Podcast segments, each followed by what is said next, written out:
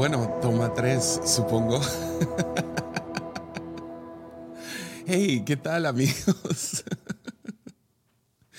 Bienvenidos a otro episodio de Armadillo. Es la toma tres de este episodio. Ah, eh, ya, hice dos, dos, intros muy malos, por favor. Uh, ya. es el episodio número 219 y se llama Be Quiet. Yeah. Uh, y ah, antes de entrarle, uh, rapidísimo, de acá pago las cuentas. Ah, número uno, si quieres apoyar este podcast, puedes hacerlo en patreon.com diagonal Jesiah Hansen. Puedes apoyar desde un dólar al mes. Obtienes acceso a un montón de episodios exclusivos, a reuniones de Zoom, acceso preferencial, todo eso. Uh, número dos, para los que no pueden apoyar económicamente, siempre puedes suscribirte. El otro día salió una gráfica. Uh, la mayoría aquí en YouTube no están suscritos, entonces lo apreciaría mucho que nomás ahí le dieran un, un seguir o darle a la campanita o lo que sea y, y, y, ya puedes ver esos, te avisa YouTube cuando sale el video. igual en Spotify muchos escuchan sin estar suscritos. también puedes poner comentarios en todos lados, entonces, pero la manera más, no sé, que más me apoya es tú compartiendo, entonces ya, si tienes tu corazón, si te gustó este episodio, puedes compartir el episodio ahí con tus amigos en redes sociales, por WhatsApp, lo que sea. Ah, no, no, hay presupuesto de, de, marketing. Entonces es 100% orgánico, siempre lo ha sido. No sé si siempre lo va a hacer, pero hasta el momento, años después, uh, sigue siendo completamente orgánico. Entonces lo aprecio mucho. ¿Qué tal entramos a este episodio súper, súper raro? uh, hace, hace mucho tiempo, el primer paso que tomé para trabajar dentro de la iglesia o, no sé, ser voluntario en la iglesia, aunque mis papás eran los pastores principales, siempre procuraron que, que medio siguiera el paso de de quien sea, ¿no? De, los demás, no sé, líderes o pastores. Ah, no, ah, me hubiera gustado tener un poco más de, de, beneficio, pero, uh, y a lo mejor lo tuve y nomás estoy ciego a eso, pero, pero comencé entre semana trabajando como uno de los albañiles en construcción y ah, estábamos, edificando unas oficinas, entonces me tocó ser el... Y como no tengo ninguna habilidad, mi trabajo literal era mover tierra de aquí, aquí, y luego mover tierra de aquí, allá. Y uh, dos, tres cosas medio aprendí a hacer, pero no, no fui el mejor, era más como que el, el que mandaban a hacer no sé, los, los, trabajos que nadie más quería hacer, ¿no? Y, uh, pero la otra cosa, como en ministerio, uh, sí estaba, uh, tocaba en la alabanza a veces, pero la verdad no, nunca fui muy bueno para, no sé, terminé creciendo ahí, pero como, como líder me dieron un, me dejaron enseñar a niños. Entonces entré al ministerio de niños, lo cual creo que es trajo mucho beneficio a mi vida, ah, porque uno, haces lazos con los niños que ya ahora la mayoría de esos niños están casados, tienen sus propias familias y uh, hace, un buen tiempo, hace unos que 15 años atrás, ah, más o menos. Entonces, más. y, pero aparte de crear esos lazos y, y no sé, aprender a diferentes cosas. uno de los beneficios más grandes fue aprender a contar historias. uno, uno tiene que, si quieres hablar en plataformas, si quieres hablar públicamente de alguna manera, creo que, que, una de las habilidades que muchos se les, se les pasa por alto y es, en mi opinión, la más importante, es cuenta historias. Pero ah, aprendí ahí a contar historias y todo eso, y muy chido. Entonces trabajé en el, eh, en el área de niños, sí, participé en obras de teatro de niños, participé en las mímicas de niños, participé en, uh, en ¿qué, ¿qué, más era? era de locos. Ah, fui payaso un tiempo, ¿te imaginas? O sea, yo era el payaso eso. ya tenía barba y uh, me pintaba la barba de blanco. Ya, y usaba un traje y y ah, fue, fue, chido porque ahí fue donde desarrollamos muy buena amistad, yo y Mimi. Uh, entonces, trabajé con niños, no sé, unos 3, 4 años a lo mejor, hasta mudarme de ahí a trabajar con adolescentes, que era como que el mismo grupo de, de chicos. Después fui a grupo de jóvenes y eran como que los mismos por, por muchos años. Y, uh, pero, pero en ese tiempo de, de trabajar con niños teníamos una, unos pastores de niños muy, muy buenos y, eficaces y hacían muy buen trabajo en esa área. Y ah, como todo buen líder, ah, si pasas un tiempo con ellos, se pueden intimidar un poco y te ponen un poco nervioso. Y yo había crecido cerca de ellos, entonces no, no sentía la misma como que timidez ante ellos, aunque sí, mucho respeto y, y todo eso. Pero había dos o tres personas que le tenían, o sea, cierto miedo a los pastores. Y una vez, uh, no nomás entraron al cuarto cuando estábamos varios maestros en la sala de... Uh, rentamos una casa aquí cerca de, del edificio y ahí, ahí teníamos el Ministerio de Niños y entre semana pues teníamos la sala de maestros y lo que sea y teníamos juntas. Y una vez entró, entraron los pastores junto con a su mamá. Y su mamá era americana, ya grande, y, ah, y, entra y todos se ponen un poco nerviosos porque querían enseñar el lugar. Ah, y estamos todos así. Y uno de los chicos, todo nervioso, no sabe hablar inglés, está intentando hablar con la, con las con la, ya, la viejita, ¿no? La, la gringa viejita. y se pone a platicar con ella, pero o sea, cuando digo que no habla inglés, no habla inglés. Es como el, no sé si han visto este video de las dos chicas que se están hablando en inglés uno al otro y, oh, of course. Y uh, todo eso muy así, uh, nomás diciendo palabras en inglés. No sé qué confianza le dio a este chico. Uh, y luego de la nada, cuando, ok, ya se despiden, fue muy incómodo.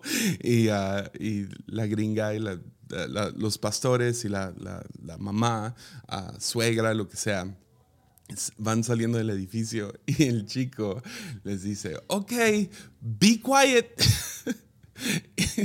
Me imagino que quería decir goodbye o algo así, como adiós, pero les dice, be quiet.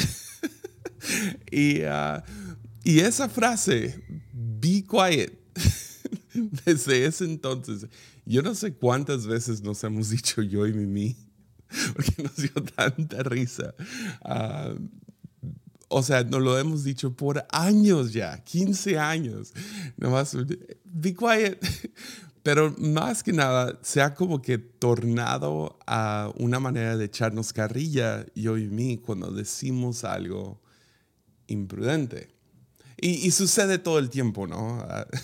Hace unas ah, semanas viajamos a, Lima, Camino de Vida, y, ah, que es, no sé, una de mis iglesias favoritas sobre la faz del planeta, y ah, amo a todos ahí.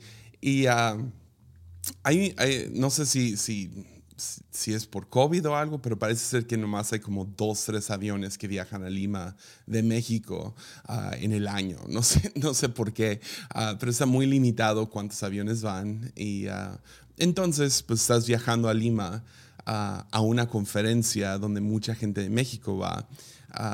no me imaginaba con cuánta gente íbamos a terminar topándonos en el avión antes de irnos a Lima. Eh, pero llegamos a la fila en Ciudad de México y está lleno de pastores y amigos y, todo eso.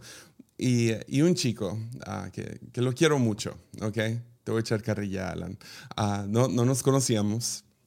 Llega este chico y uh, claramente, no sé, emocionado por vernos y lo que sea, y llega y, y uh, yo, no sé qué quería pedir, usualmente gente pide selfies, me pidió firmar uh, en, su, en su libreta, que si le podía poner un, un mensaje o algo así, y, claro que sí, con gusto, pobre Alan se pone bien nervioso y, ah, está hablando con Mimi mientras estoy, no sé, poniéndole ahí, ni quién sabe qué le puse, pero siempre, siempre se me olvida que quiero poner, cuando me piden firmar algo, quiero poner ese versículo uh, de... Uh, ¿Cuál es? No, mejor no lo digo. Lo, voy a guardar para después, pero es uno chistoso de la Biblia de, que habla de ya. Yeah. es uno de sus peores versículos de la Biblia y nomás se me antoja algún día nomás ponérselo en la Biblia de alguien. Uh, después, después lo hacemos. ¿Sabe qué le firmé? Y ya, un pequeño ánimo ahí. Y, y cuando se está despidiendo Alan, uh, le dice a Mimi, no, no, sí, sí, sí. Pues uh, gracias, de nada. Ya, se dijo de nada él mismo. Después de regreso de, de, Lima hacia México, terminamos topándonos otra vez en el aeropuerto y ya platicamos más y por eso tengo la, la confianza de echarte un poco de carrillala. No sé si estás escuchando esto, pero, pero sí, ah, fue divertido. Gracias, de nada. Um, y, y, sucede, nos sucede a todos. Uh, a mí hace, en la pandemia, ya es que todo se fue a, a Zoom y a videos y todo eso. Uno de los pastores que más admiro, uh, pero es bastante controversial. Uh, o sea, he escuchado cosas horrendas acerca de él, pero lo admiro mucho y, y me ha ministrado a lo largo de, de, los últimos siete, ocho años que he leído cada uno de sus libros. Es, el, es uh, Rob Bell.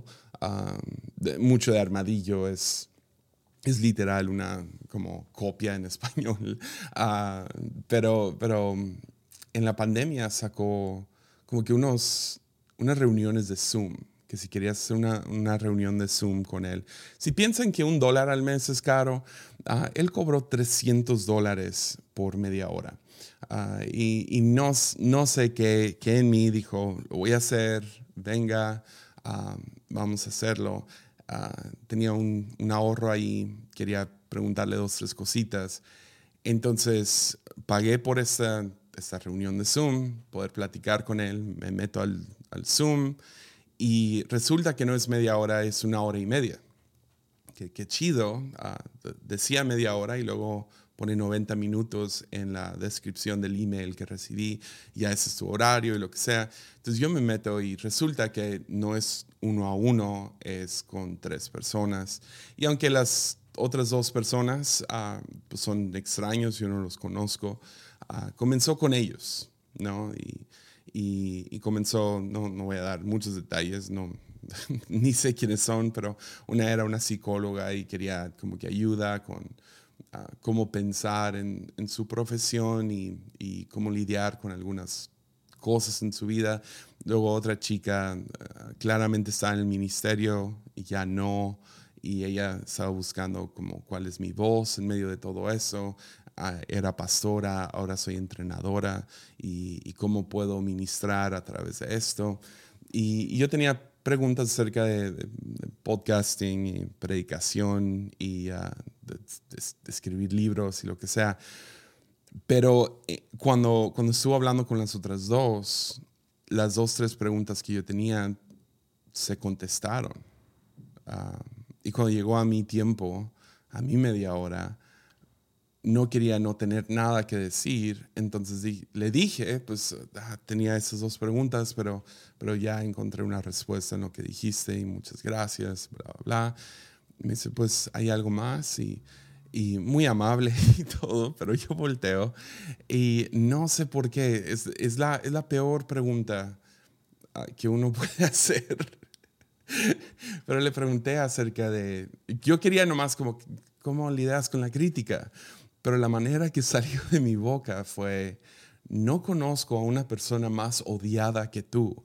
Uh, ¿Cómo le haces cuando todo el mundo está en tu contra?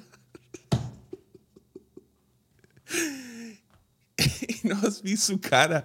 O sea, es uno de mis, no sé, héroes. Y yo haciendo esta pregunta y no has vi como que su cara como... dije, soy un idiota, ¿por qué pregunté? ¿Por qué lo dije así? Y, y no, es como que baja la cara y luego voltea y me dice, ya, yo no sabría eso si no me lo hubieras dicho. me sentí como el, de mis 30 minutos, usé como 15 y no me quedé callado y los tres así como que, no más vi como a la psicóloga como te pasaste de lanza. Porque uno a veces no, no sé, estás ante alguien que te intimida, te, no sé, te, te pone nervioso, emocionado y nomás, ¿no? Entonces, cada vez que eh, yo, yo, estropeo todo, todo el tiempo, nos decimos yo y mi mix, be quiet, be quiet. Ese no es un podcast para todos. Esto es para los imprudentes. Eso es para, los que son como yo, que no te aguantas. es, es, Proverbios lo dice así. Proverbios 17, 28 dice, hasta los necios pasan por sabios. Hasta los necios pasan por sabios. Si permanecen callados. Parecen inteligentes cuando mantienen la boca cerrada. Ya. Ahora, Salomón la regó en mucho, pero esa frase, por algo Proverbios es, el libro de sabiduría. Es, un poco un truco, pero parte de esto es, uno se siente inseguro a veces. Um, ese momentos en silencio cuando estás ante alguien que no sé, estás ante la chica que te gusta y, hay un momento en silencio en la cita y uno siente el, no sé, algo compulsivo dentro de ti de nomás llenar ese espacio, llenar ese hueco. Te sientes inseguro ante alguien, definitivamente fue mi caso en la reunión de Zoom. Ah, pobre Alan también, me imagino. Ah, el chico no sabiendo realmente cómo comunicar, pero quiere, quiere servir a esta señora y le habla en inglés. Be quiet. Creo que be quiet a veces es una buena, es un buen consejo. Porque hasta los necios, aun si te sientes necio, eres necio. Ah, definitivamente estás hablando con alguien fuera de tu zona de confort. hasta los necios pasan por sabios y permanecen callados.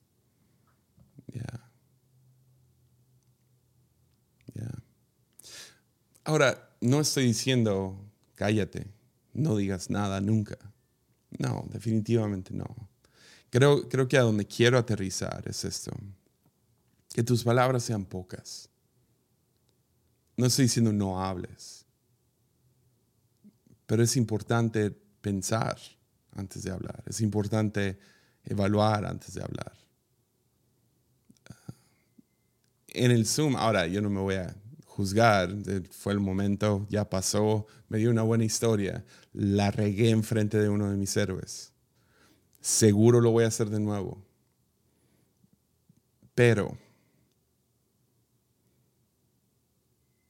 que tus palabras sean pocas. ¿Cuánto hubiera cambiado ese momento si hubiera nomás esperado, unos 10 segundos para hablar y pensar mi siguiente pregunta en vez de nomás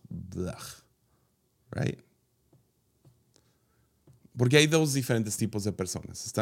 Y, si alguna vez has estado en algún tipo de junta creativa o junta de negocios o lo que sea, siempre hay dos tipos de personas. Si lo puedes ver, si, tú no has participado en una junta, ve a alguna cafetería y checa el grupo que está organizando la fiesta sorpresa de, Laura, ¿verdad? Y, y, mira, siempre hay alguien con 10.000 ideas y que es muy apasionado y, tiene algo que decir, entonces lo dice dice y habla y habla y habla y habla.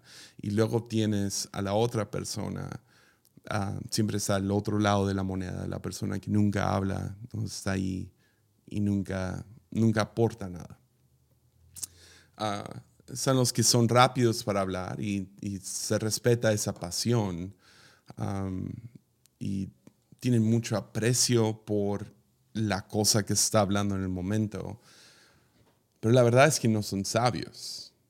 ah, y terminan pasando, aunque fueran sabios, pasan por necios, porque son rápidos para hablar. Y luego están los que son lentos para hablar o los que son mudos, que rara vez son escuchados, porque los que son rápidos para hablar dominan la, la conversación. Entonces, para que cualquier relación funcione, y por favor escúchenme, ¿ok? Ah, me, me, frustra cuántas veces he estado con alguien y no pueden parar de hablar. Cuando, vean, quiero decir algo, quiero, quiero contribuir algo, también me he cachado a mí donde yo no dejo de hablar, donde tomo mucho más del tiempo que, que a lo mejor se me debería de tomar para de dar mi punto de vista um, para, para que cualquier conversación funcione y que se profundice esa relación, se necesita, las, se, se necesita sabiduría de ambos lados. Los que son mudos que hablen y los que son rápidos para hablar que tomen sus pausas. Necesitamos la pasión para arreglar cosas para arreglar situaciones, para, hey, no está bien el silencio en el carro o lo que sea. Ah, se necesita esa pasión, pero al mismo tiempo se necesita de la sabiduría que se están quedando callados. me tocó hace, también hace unos años, por pura casualidad terminé sentado platicando por unas dos, tres horas con un grupo de hombres de los cuales uno era un ejecutivo de Sony. Y, ah, fue como, wow, ah, no, me esperaba eso. Uno de los top, top, top de Sony.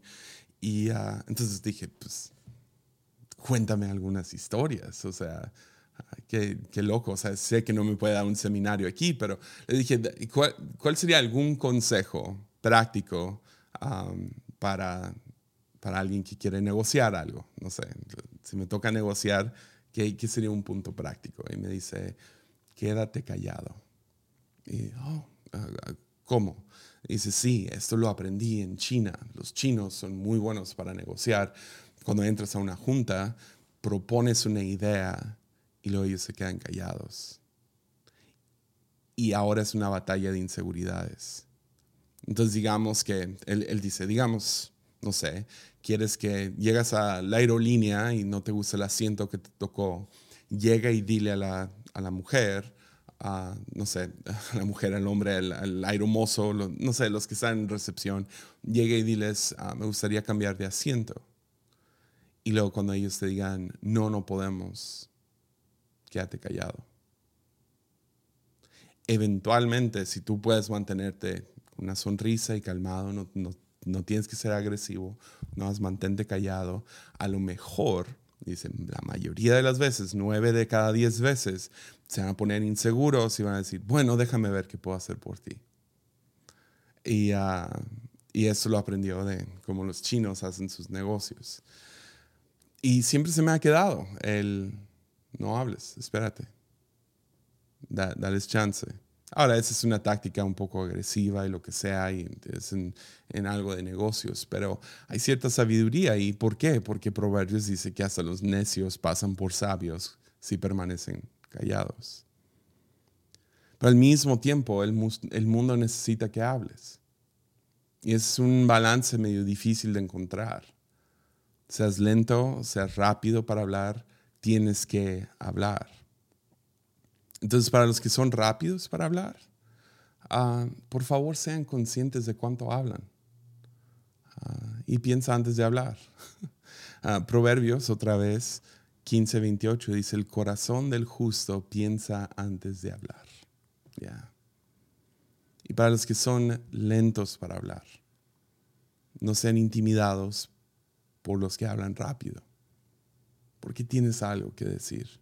Y si tú no tienes algo que decir y estás en una posición donde puedes ser la voz de alguien más, por favor hazlo.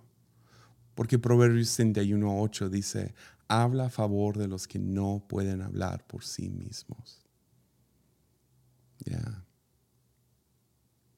Entonces, si Salomón tiene algo que decirnos, ah, a esas dos personas, los mudos y los que hablan de más, sean conscientes de cuántas palabras usan. Sean muchas o sean pocas. Y trata de buscar, si, si son pocas, levanta la voz, ten la confianza de que tienes algo que decir. Para los que hablan mucho y te sigues metiendo en problemas como yo, be quiet.